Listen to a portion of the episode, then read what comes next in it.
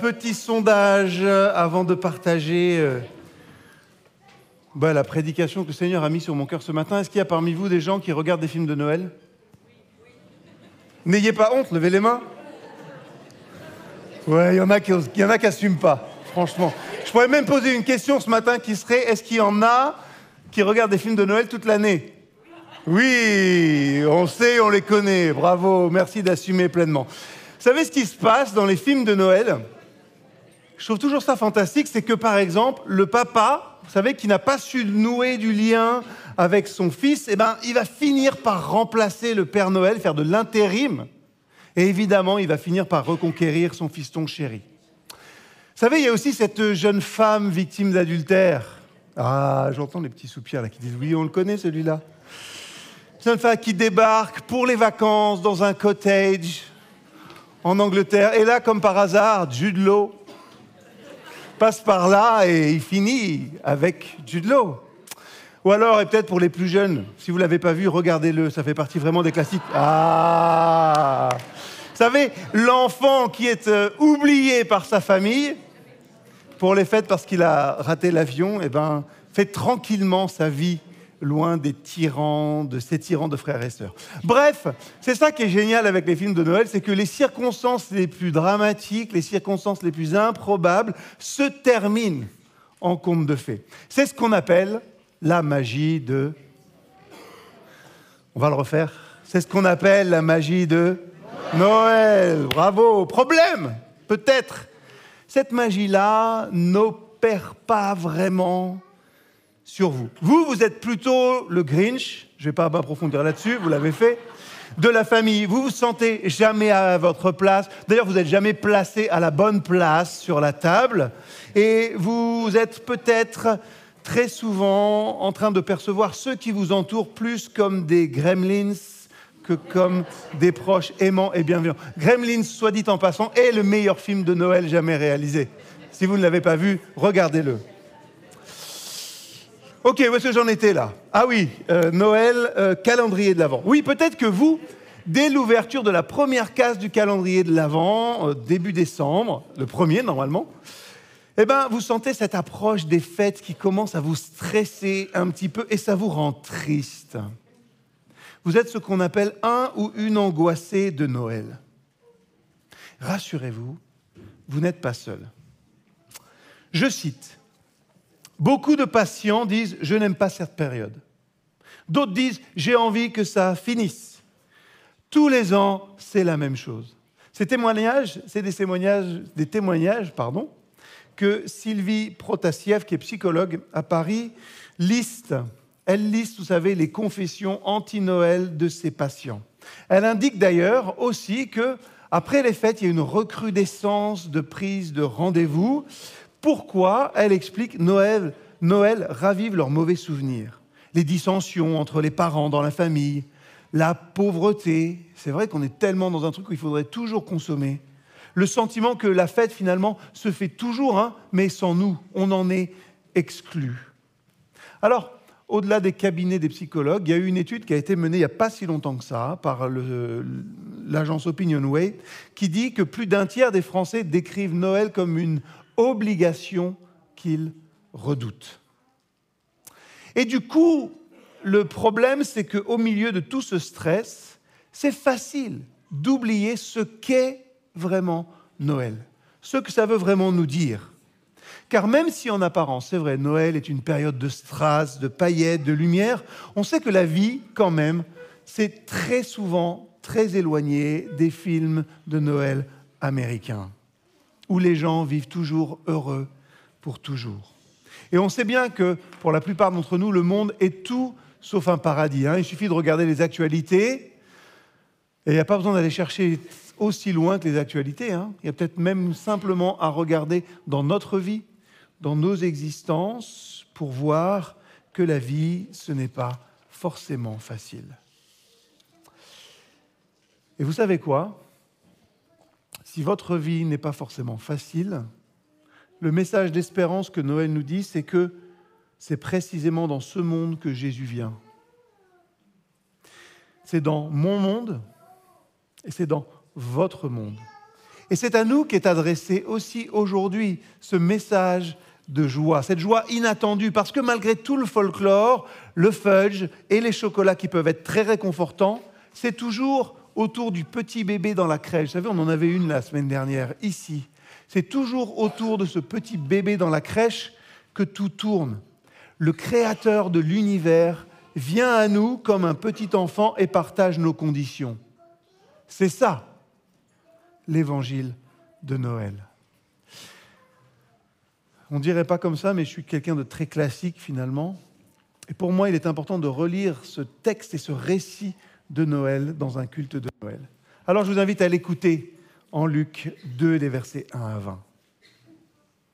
En ce temps-là, l'empereur Auguste donna l'ordre de recenser tous les habitants de l'Empire romain. Ce recensement, le premier, eut lieu alors que Quirinius était gouverneur de la province de Syrie. Tout le monde allait se faire enregistrer, chacun dans sa ville d'origine. Joseph, lui aussi, partit de Nazareth, une ville de Galilée, pour se rendre en Judée, à Bethléem, là où était né le roi David. En effet, il était lui-même un descendant de David. Il alla s'y faire enregistrer avec Marie, sa fiancée qui était enceinte. Et pendant qu'ils étaient à Bethléem, le jour de la naissance arriva. Elle mit au monde un fils, son premier-né, elle l'enveloppa de l'ange et le coucha dans une mangeoire parce qu'il n'y avait pas de place pour eux dans la salle destinée aux voyageurs. Dans cette région, il y avait des bergers qui passaient la nuit dans les champs pour garder leurs troupeaux. Un ange du Seigneur leur apparut et la gloire du Seigneur les entoura de lumière. Ils eurent alors très peur, mais l'ange leur dit, N'ayez pas peur, car je vous annonce une bonne nouvelle qui réjouira beaucoup tout le peuple. Cette nuit, dans la ville de David, est né pour vous un sauveur, c'est le Christ, le Seigneur. Et voici le signe qui vous le fera reconnaître. Vous trouverez un nouveau-né enveloppé de l'ange et couché dans une mangeoire. Tout à coup, avec les anges, il y eut, avec l'ange, pardon, une troupe très nombreuse d'anges du ciel qui louaient Dieu en disant Gloire à Dieu dans les cieux très hauts et paix sur la terre pour ceux qui l'aiment. Lorsque les anges les eurent quittés pour retourner au ciel, les bergers se dirent les uns aux autres, allons donc jusqu'à Bethléem. Il faut que nous voyions ce qui est arrivé, ce que le Seigneur nous a fait connaître. Ils se dépêchèrent d'y aller et ils trouvèrent Marie et Joseph et le nouveau-né couchés dans la mangeoire. Quand ils le virent, ils, ils racontèrent ce que l'ange leur avait dit au sujet de ce petit enfant. Et toutes les personnes qui entendirent les bergers furent étonnées de ce qu'il leur disait. Quant à Marie, elle gardait tout cela dans sa mémoire. Elle y réfléchissait profondément. Puis les bergers prirent le chemin du retour. Ils chantaient la gloire de Dieu et le louaient pour tout ce qu'ils avaient entendu et vu, car tout s'était passé comme l'ange le leur avait annoncé. Voilà l'évangile de Noël. Et peut-être que vous vous dites, ah, c'est bon, j'ai déjà entendu ça. Et je crois que c'est le cas pour la plupart d'entre nous, hein, finalement. On l'a entendu tellement de fois, cette histoire de Noël. Cette année encore, il n'y aura pas de place pour eux dans la salle destinée aux voyageurs. Cette année encore, l'ange va venir auprès des bergers, encore et encore. L'évangile de Noël, il est si courant, on sait ce qui se passe. C'est pareil chaque année. Mais j'ai envie de vous dire ce matin, même si l'évangile de Noël fait partie des classiques, ce texte particulier nous dit une chose extrêmement importante. C'est dans l'ordinaire que l'émerveillement se produit. C'est dans les choses les plus quotidiennes et les plus insignifiantes, finalement, que nous et les bergers, nous entendons une chose, et c'est le cœur de Noël, Dieu est là. Dieu est là. Voilà le fin mot de l'histoire. L'évangile de Noël est à la fois habituel et en même temps complètement révolutionnaire. Hein. et nous pouvons l'appliquer à notre vie. Notre vie ordinaire est en même temps révolutionnaire. C'est là où Dieu existe réellement dans nos vies et c'est là où il veut aussi nous montrer sa présence. Vos vies avec Dieu qui est là n'ont rien d'ordinaire. On pourrait se demander hein, pourquoi est-ce que les anges sont venus vers des simples bergers dans l'obscurité? Pourquoi est-ce qu'ils n'ont pas été chantés sur la place de Bethléem ou au temple de Jérusalem? Pourquoi est-ce qu'ils ont recherché des gens simples pour raconter les choses les plus grandes? Je ne vais rien vous apprendre là encore, vous l'avez sans doute déjà entendu, mais être berger à l'époque, ce n'était pas vraiment avoir réussi dans la vie. Ce n'est pas une profession de haut rang. J'avais presque envie de dire, bon, bah, vous aviez essayé plein de trucs, ça avait peut-être raté, vous étiez berger après. Les bergers étaient mal payés, constituaient un groupe méprisé par la société juive. Ils ne pouvaient même pas être cités comme témoins dans une affaire judiciaire tant ils étaient peu fiables. Et pourtant, Dieu a choisi de leur annoncer la grande nouvelle. C'est toujours très étrange. Hein vous ne trouvez pas que c'est toujours très inattendu les personnes que Dieu choisit dans la Bible? Il choisit une simple adolescente pour donner naissance à son fils. choisit un groupe de bergers probablement assez brut de décroffrage, très modérément religieux, je pense, pour être les premiers à découvrir que le Sauveur du monde est né si le Sauveur du monde naît, s'il y a une si grande nouvelle à faire, vous pourriez vous dire que peut-être c'est vers les gens les plus élevés, vers les gens les plus respectés, les gens les plus importants, qui vont être les premiers informés. Et moi, je me suis dit, mais peut-être que c'est exactement ce qui se passe nous, on ne comprendra jamais, je pense, complètement l'économie du royaume de Dieu. Hein. Vous savez, les premiers euh, seront les derniers, les derniers seront les premiers. Peut-être que c'est exactement ce qui se passe. La seule chose que nous savons, c'est que Dieu ne juge pas à la manière des hommes. Il vient à chacun de nous, peu importe qui nous sommes. Et lors d'une nuit ordinaire, ces hommes ordinaires ont pu être témoins de quelque chose d'extrêmement inhabituel. Parce que quand même, tout d'un coup, un ange se lève au-dessus d'eux avec un message de joie pour eux et pour le monde entier. L'ange dit, cette nuit dans la ville de David est né pour vous un sauveur, c'est le Christ, le Seigneur. Vous savez, les bergers de notre histoire, ils appartenaient à un peuple qui attendait une bonne nouvelle. Plusieurs centaines d'années plus tôt, Dieu avait promis qu'un jour, au milieu des ténèbres, cela se produirait. Le prophète Ésaïe écrit les gens qui marchent dans les ténèbres verront une grande lumière, et sur ceux qui vivent dans le pays des ténèbres, la lumière resplendit. Cette nuit, ce qu'ils attendaient est enfin arrivé. L'enfant dont parlait l'ange, c'est celui-là qu'ils attendaient. Il est la lumière du monde. Il est la lumière du monde et ça signifie finalement que Noël est une bonne nouvelle pour tout le monde savez qui d'autres ont compris qu'il y avait quelque chose d'important qui se passait? C'est ceux qu'on appelle traditionnellement les mages. Alors ils vont venir un peu plus tard dans l'histoire. Hein. C'était des observateurs d'étoiles, des astrologues venus de l'Est, probablement de ce qui est aujourd'hui l'Iran ou l'Irak.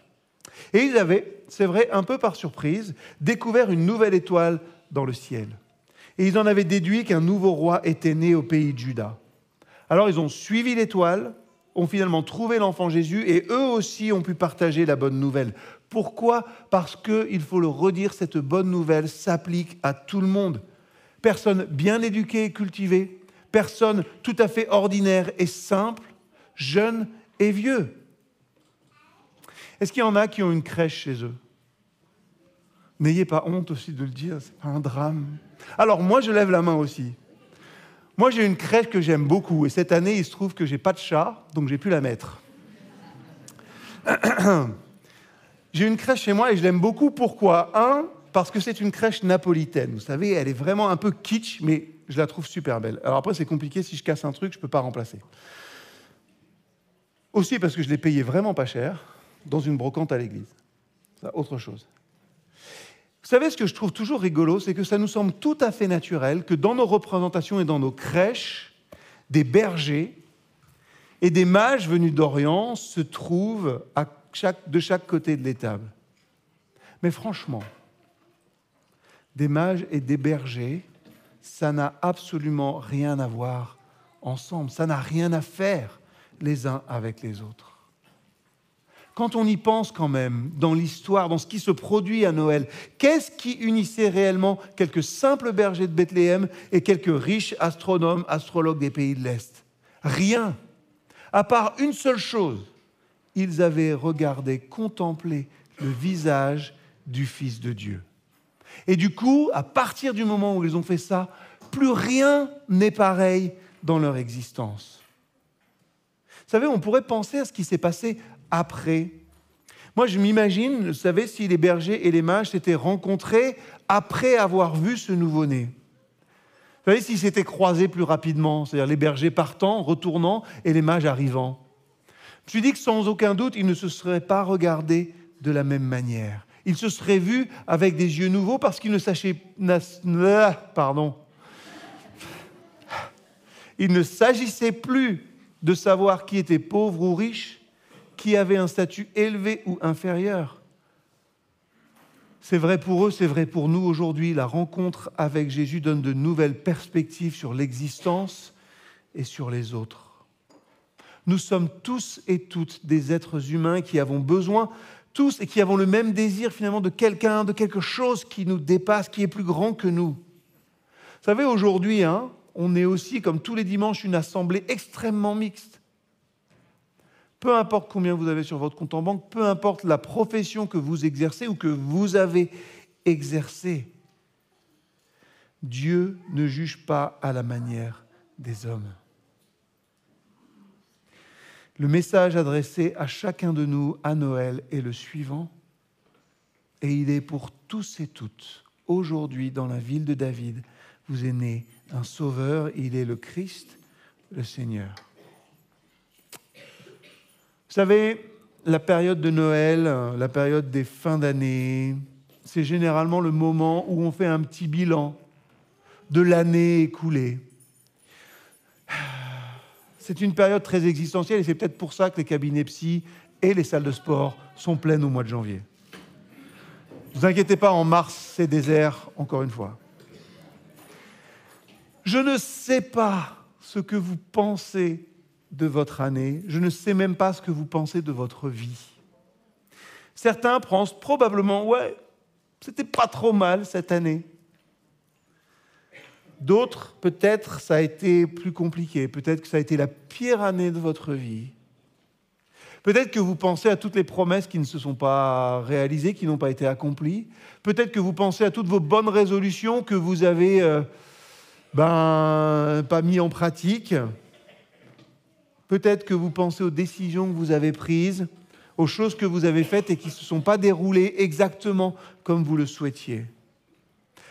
Je pense que pour chacun et chacune d'entre nous, ceux qui sont assis et celui qui est debout, il y a, toujours une petite partie de notre vie hein, que nous souhaiterions voir différemment, que nous voudrions voir différente. Mais la bonne nouvelle apportée par les anges est réservée aux gens comme vous et moi.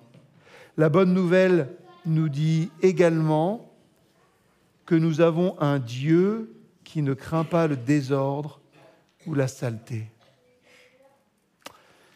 Ce n'est pas dans l'héroïque, ni parmi les héros, ni dans une famille heureuse et harmonieuse que naît le Fils de Dieu. Le Fils de Dieu naît dans une écurie sale et ordinaire, d'une mère qui à ce moment-là devait se dire hum, ça va pas être si simple que ça. Et les premiers à rendre visite au Fils de Dieu sont des bergers. Qu'est-ce que ça dit, Noël, à propos de notre Dieu?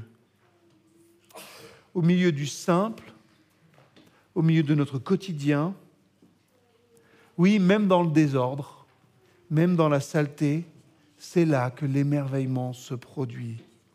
Pourquoi? Parce qu'il y a Dieu. Au milieu de tout cela. Vous savez, le miracle vraiment de Noël, c'est que Dieu ne se protège pas de nos vies. Dieu ne se protège pas de nos vies, même si elles semblent loin d'être parfaites. Hein. Donc peut-être que vous, vous êtes très, très, très, très loin d'atteindre ce que vous voudriez vraiment être. Peut-être que vous êtes très, très loin de vos idéaux ou de ceux que les autres font peser sur vous. Peut-être que vous, vous êtes très très loin d'être ce que vous voudriez. Vous savez, j'aimerais bien être comme ça. Ou alors, j'ai tellement de désordre et tellement de saleté dans ma vie que ce n'est pas possible que Dieu vienne là. Pourtant, à Noël, Dieu nous redit qu'il vient vers chacun d'entre nous. Et pour nous, chacun et chacune d'entre nous, c'est la voix de l'ange qui résonne et qui nous dit, un sauveur vous est né. Je ne sais pas si vous avez remarqué, mais dans le texte, l'ange ne demande pas au berger d'aller voir dans la crèche. L'ange ne dit pas, bon ben voilà, je vous ai dit la bonne nouvelle, maintenant allez regarder, allez vers l'enfant. Mais c'est les anges, dès que c'est les bergers, pardon, dès que les anges les eurent quittés, qui se disent entre eux, allons à Bethléem, allons voir ce qui est arrivé et ce que le Seigneur nous a fait connaître. Est-ce que vous pouvez imaginer ce qui serait arrivé si les bergers n'étaient pas rentrés au fond dans la crèche là? Est-ce que vous pouvez imaginer si les bergers s'étaient contentés de rester sur place? Vous savez, imaginez qu'ils soient tellement fascinés par les lumières, les anges, la louange. Vous imaginez ce qu'ils auraient manqué? Et nous? Est-ce qu'on est satisfait de rester peut-être dans les lumières, dans la louange Ou est-ce qu'on est prêt, nous aussi, à aller jusque dans cette crèche pour voir et expérimenter par nous-mêmes ce dont nous entendons parler tous les dimanches ici à l'Église? Il est écrit à propos des bergers qu'après avoir rendu visite à l'enfant Jésus, ils retournèrent dans les prés et louèrent Dieu pour ce qu'ils avaient entendu. Et vous, car écoutez, tout était comme on leur avait dit. Est-ce que cette expérience des bergers, ça pourrait être la nôtre pour nous aussi? Est-ce que cette année, nous allons être capables de nous dire que cet évangile de Noël, cette histoire que l'on connaît par cœur, qu'on entend tous les ans, est en réalité plus qu'une simple tradition, plus qu'une tradition chouette et cosy, mais que si nous osons aller au fond de celle-ci, nous trouverons ce dont nous avons entendu parler. Nous trouverons ce qui peut nous transformer, ce qui peut transformer nos vies. Je l'ai dit, nous sommes tous et toutes à des endroits différents dans notre existence. Peut-être que vous vous sentez comme les bergers hein, aujourd'hui, vous avez commencé peut-être à sentir qu'il y a quelqu'un là-bas, tout au fond, qui vous appelle d'une manière ou d'une autre. Et peut-être qu'au lieu de simplement le dire et puis de le laisser faire comme cela se fait souvent, nous pourrions faire comme les bergers, décider de nous prendre nous-mêmes en main et de prendre notre désir d'aller voir ce qu'il y a au fond de cette crèche au sérieux. Nous pouvons le faire. Approchez-vous de votre Dieu et il s'approchera de vous, dit la Bible.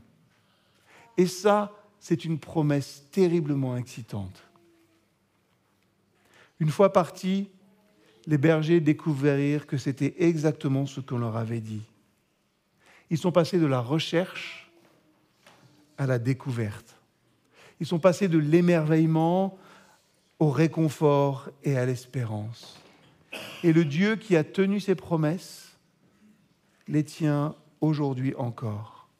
Même si nos vies hein, peuvent être parfois difficiles, parfois même très dures, il a promis de ne jamais nous quitter. Et le mot foi signifie confiance. Nous devons mettre notre confiance en celui dont il est écrit, il veille sur notre départ et sur notre arrivée dès maintenant et pour toujours. Le message de Noël, c'est peu importe à quoi ressemble votre vie aujourd'hui, vous n'avez pas besoin d'avoir peur. Aussi sombre que cela puisse paraître, il y a de l'espoir. Le Fils de Dieu vient à nous comme un petit enfant humain, exposé et vulnérable. Arriverons-nous à être nous aussi tout autant exposés et vulnérables? J'aimerais hein, qu'on soit comme cela devant Dieu, aujourd'hui et pour les jours à venir. Abandonnons toute idée de défense et toute prise de distance. Non, moi je suis trop ça, euh, je, suis trop loin, Dieu ne peut pas venir me rejoindre. Et ouvrir nos vies simplement à son amour. Peu importe qui vous êtes, peu importe à quoi ressemble votre vie. J'ai envie de vous dire, si vous ne devez vous souvenir que d'une seule chose dans tout ce que j'ai dit ce matin, souvenez-vous de cette promesse. Approchez-vous de Dieu et il s'approchera de vous. Il n'y a pas d'âge, il n'y a pas de bonnes conditions pour vivre et revivre cette promesse, pour vivre et revivre cette réalité que nous rappelle la venue du Fils de Dieu à Noël. Alors, Amen, et je compte sur vous, et joyeux Noël. Amen et joyeux Noël. Rapprochez-vous de Dieu et il s'approchera de vous.